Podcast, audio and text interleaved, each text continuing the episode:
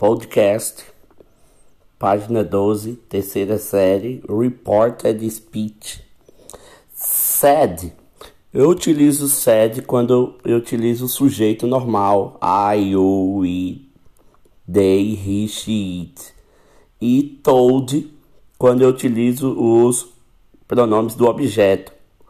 Me, us, you, him, her, our, us e then. Falando do discurso reportado, quando na página 13, quando estiver no presente simples, que eu utilizo o verbo to be am, ele vai para o passado no discurso reportado, was.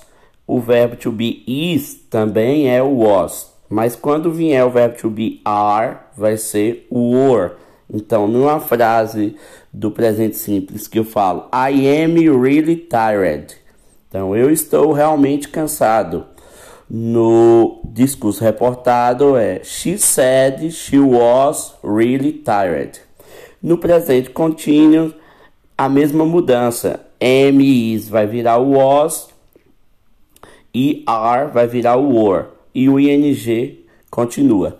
Já quando passa para o passado simples, Jean arrived on Tuesday. Quando o verbo está com ed, você agora vai adicionar o had. Então vai ficar they said Jean had arrived on Tuesday.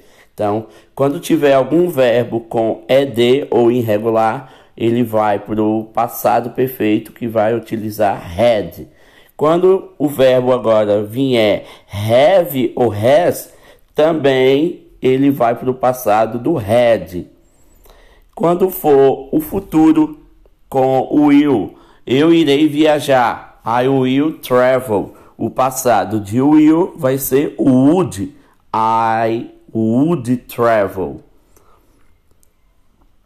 Quando for do o verbo can, que é o verbo poder, então, I can help you. Eu posso ajudar você. O passado de can, could.